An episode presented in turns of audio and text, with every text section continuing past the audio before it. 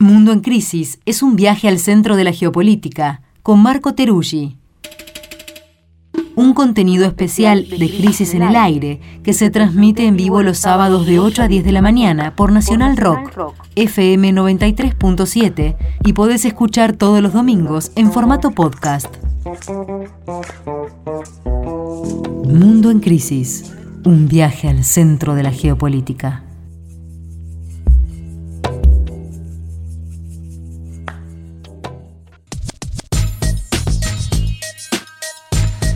En Crisis en el Aire, el programa de radio de la revista Crisis hasta las 10 de la mañana de este sábado. Comienza aquí nuestra sección Mundo en Crisis que compartimos con nuestro compañero Marco Teruggi. Marco, ¿cómo andas? ¿Qué tal? Muy buenos días, ¿cómo están?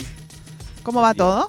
Pues bien, viendo la realidad mundial, las crisis y la gran expectativa. Dijiste mundial. Que empieza a partir de mañana con el mundial. Vamos a hablar de Qatar, no.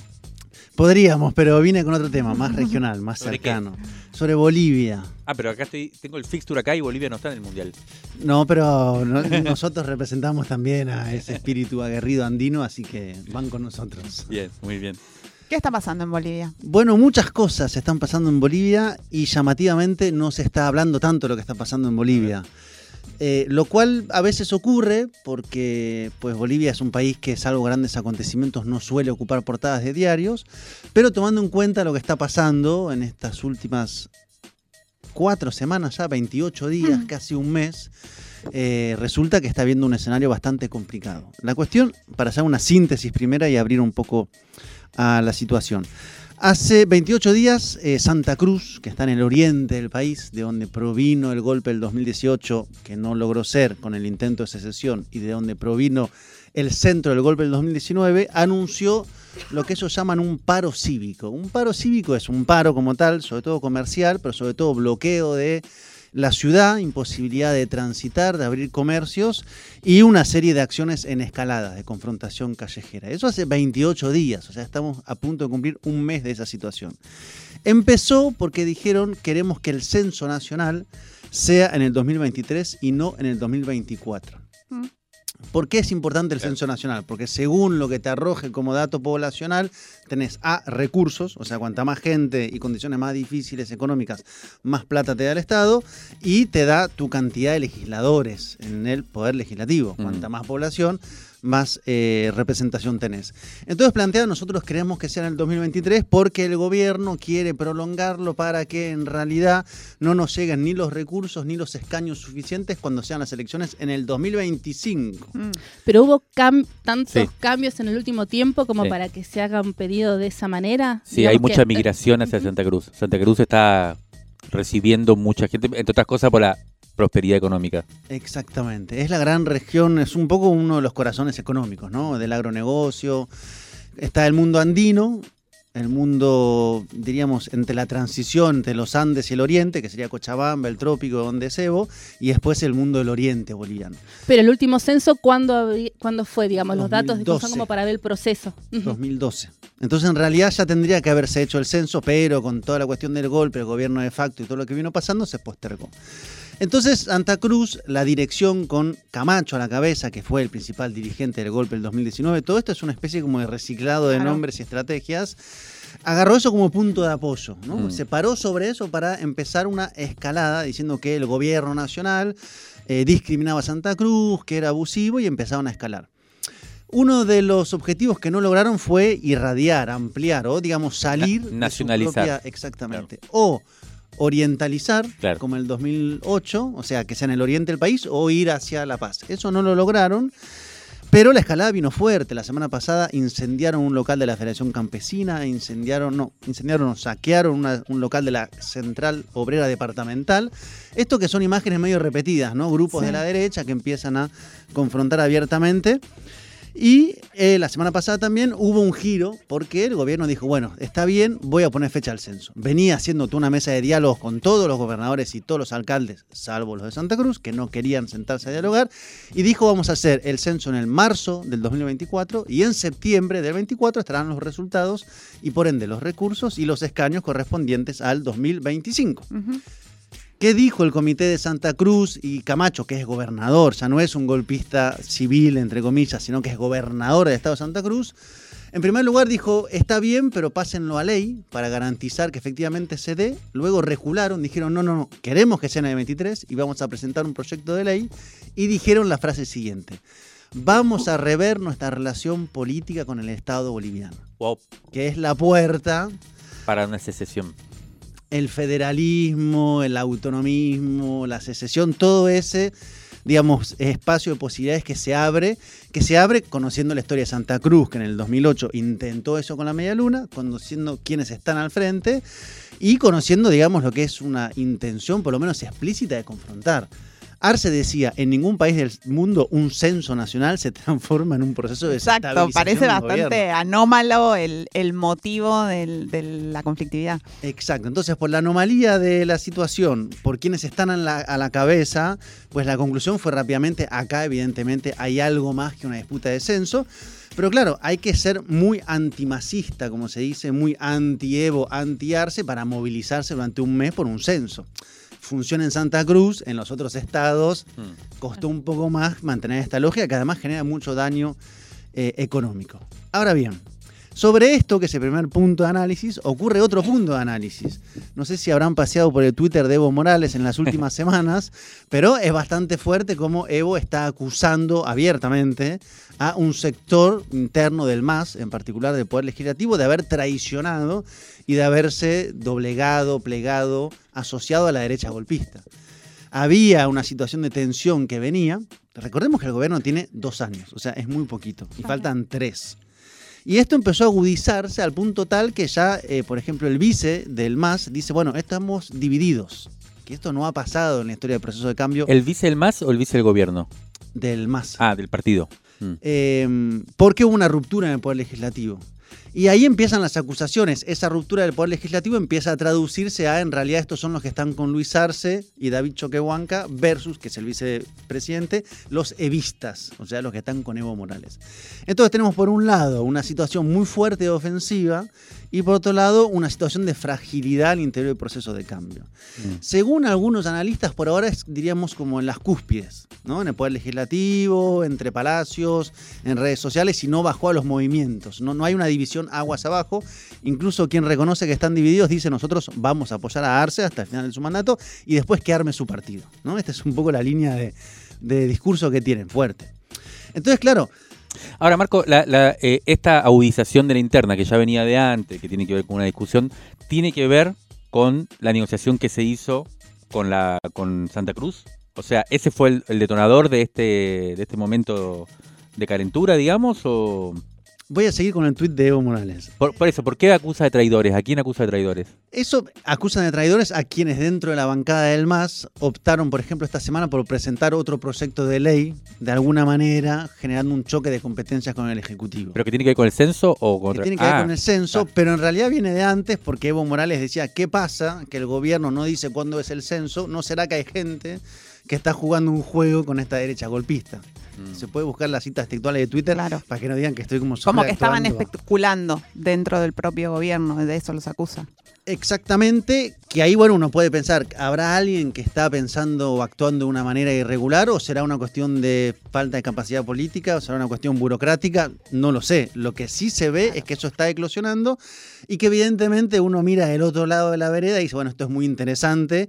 Tenemos uno de los procesos políticos más antiguos que volvió hace dos años con un cabal de votos inmensos que de repente está haciendo una interna a cielo abierto, bajo amenaza, algunos dicen con cierta preocupación de que termine mal, y la derecha Santa Cruz, con el principal líder golpista, que es gobernador, encabezando una escalada diciendo nosotros de nuevo queremos rever el Estatuto de Santa Cruz.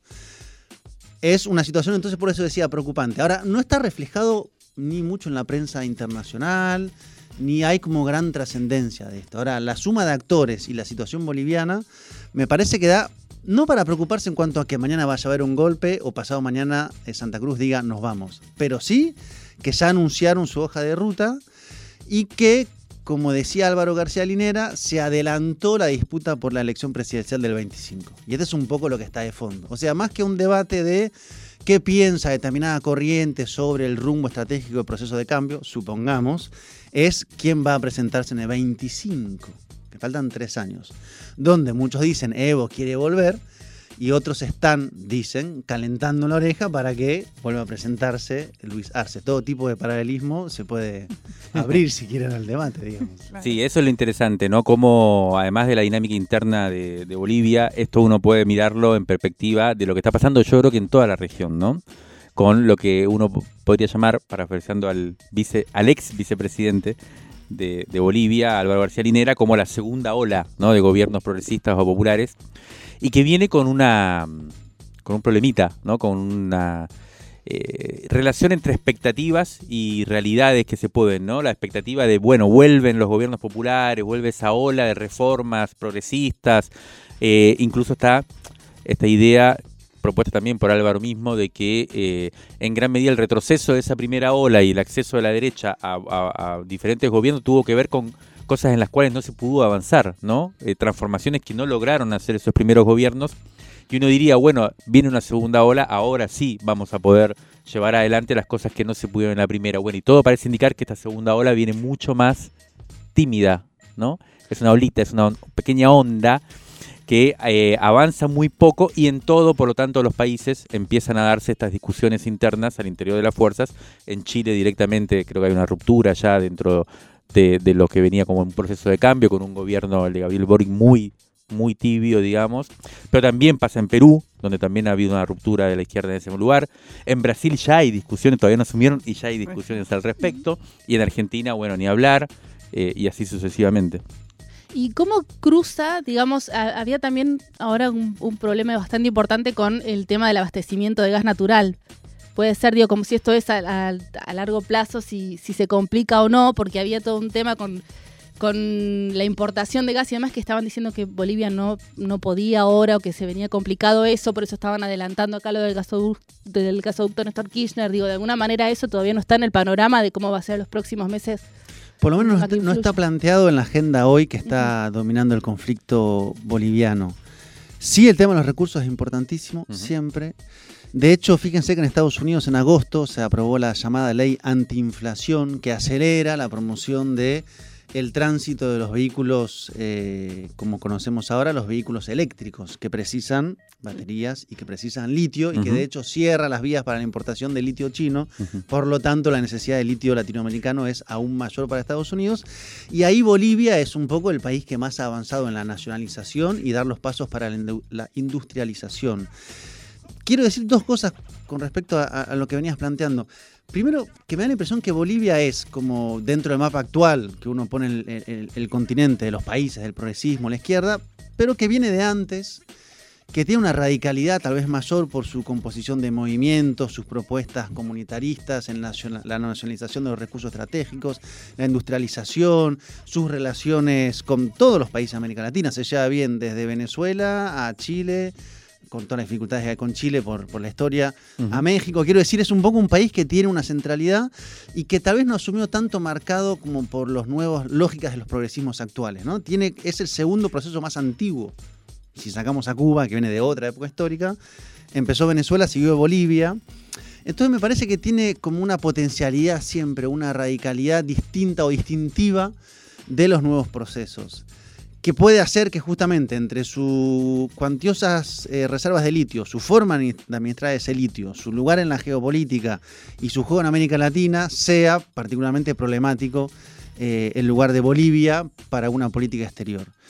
Eh, y lo otro, que también trae este debate de qué pasa con el liderazgo histórico cuando queda afuera Sí, o relativamente afuera del dispositivo central del poder político. sí. No hemos tenido la experiencia de Ecuador porque no se ganó. Pero si hubiera ganado Andrés Arauz en Ecuador, seguramente el debate sería el mismo. Correa. ¿Qué pasa con Correa, que está afuera? ¿Qué pasa con Arauz, que es el nuevo presidente?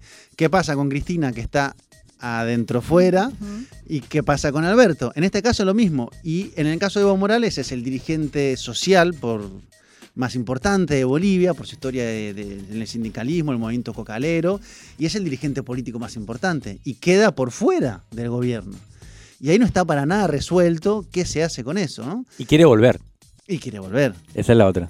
y quiere volver. Y el otro antecedente fue cuando Lula queda fuera del de la presidencia y Dilma. asume Dilma Rousseff. Entonces ahí, entre el liderazgo como fundador del proceso, el movimiento, El liderazgo de la primera ola. De la primera ola, ¿qué pasa cuando queda un poco un pasito al costado?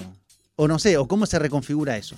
Bueno, ahí en Bolivia se aceleró esa crisis porque evidentemente hay una voluntad de retorno y también se mide, lo cual es difícil, el gobierno de Evo bajo la, perdón, el gobierno de Arce bajo la luz del gobierno de Evo, que era otro momento histórico, otro nivel de movilización, todo lo que antecedió. Eh, así que bueno, ahí me parece que hay algunos debates posibles. Mm. Una cosita más con eso que tiene que ver con la singularidad de Bolivia, es verdad. La otra singularidad de Bolivia importante es que económicamente está bastante estable eh, y la situación bastante llevadera, digamos. Todavía no se manifiesta una crisis que, sin embargo, algunos anticipan.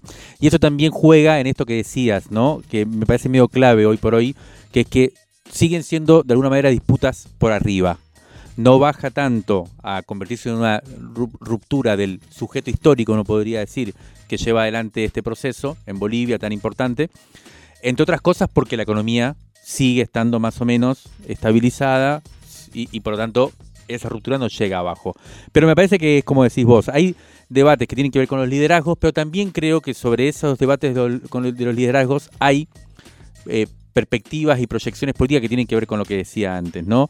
Hay una apuesta del gobierno actual más por la estabilización económica, por mantener esta especie como de, si se quiere, de, ya no diría de ola, sino como de estabilidad, digamos, no me acuerdo cómo se llama, pero bueno, eh, hacer la plancha un poco, mientras que por el lado del levismo está esta necesidad de relanzar el proceso transformador, lo cual implica una serie de discusiones que teóricamente no se estarían dando en el proceso actual. Bueno, y ahí hay una cuestión también de, clases sociales, incluso el gobierno actual se reivindica como una necesidad de un diálogo más fluido con la clase media, claramente Evo viene del campesinado y de las comunidades.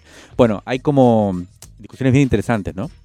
Sí, así que hay que estar atentos porque yo creo que es probable, voy a cerrar con esto y, y plantearlo así como súper hipotético para que Mario no me diga que se llena la habitación de humo, pero Qué, qué cara dura, ¿no? Por otra Yo- parte. Qué buena, qué buena esa, esa frase yo, que te sí, dije. yo sí, sí creo que, porque a todo esto evidentemente hay que poner la variable Estados Unidos, la política exterior, en el 2009-2008 el rol de Estados Unidos fue central en la política de intento de secesión, en el 19 también, la pregunta es, ¿y qué está pensando Estados Unidos? Porque por lo menos preguntárselo.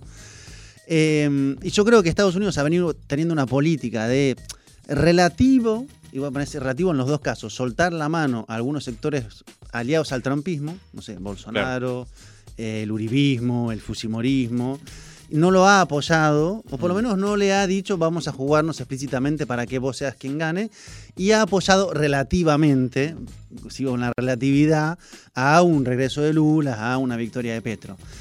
¿Eso es lo que pasa en Bolivia también? Bueno, habría que preguntarse. Tal vez por esta singularidad, no quiero decir que estén trabajando en el escenario más golpista, pero sí, si vos mirás la foto de arriba, decís, ojo, que tengo un doble movimiento, que por lo menos si está pensado, está bien pensado. Y ahí, bueno, uno tiene que levantar la vista. Muy bueno, Marco, muchas gracias. Eh, la seguimos el sábado que viene, así que un abrazo enorme y, y nos vemos ahí en alguna pantalla gigante viendo Sábado que viene estaremos a horas del segundo partido. exactamente.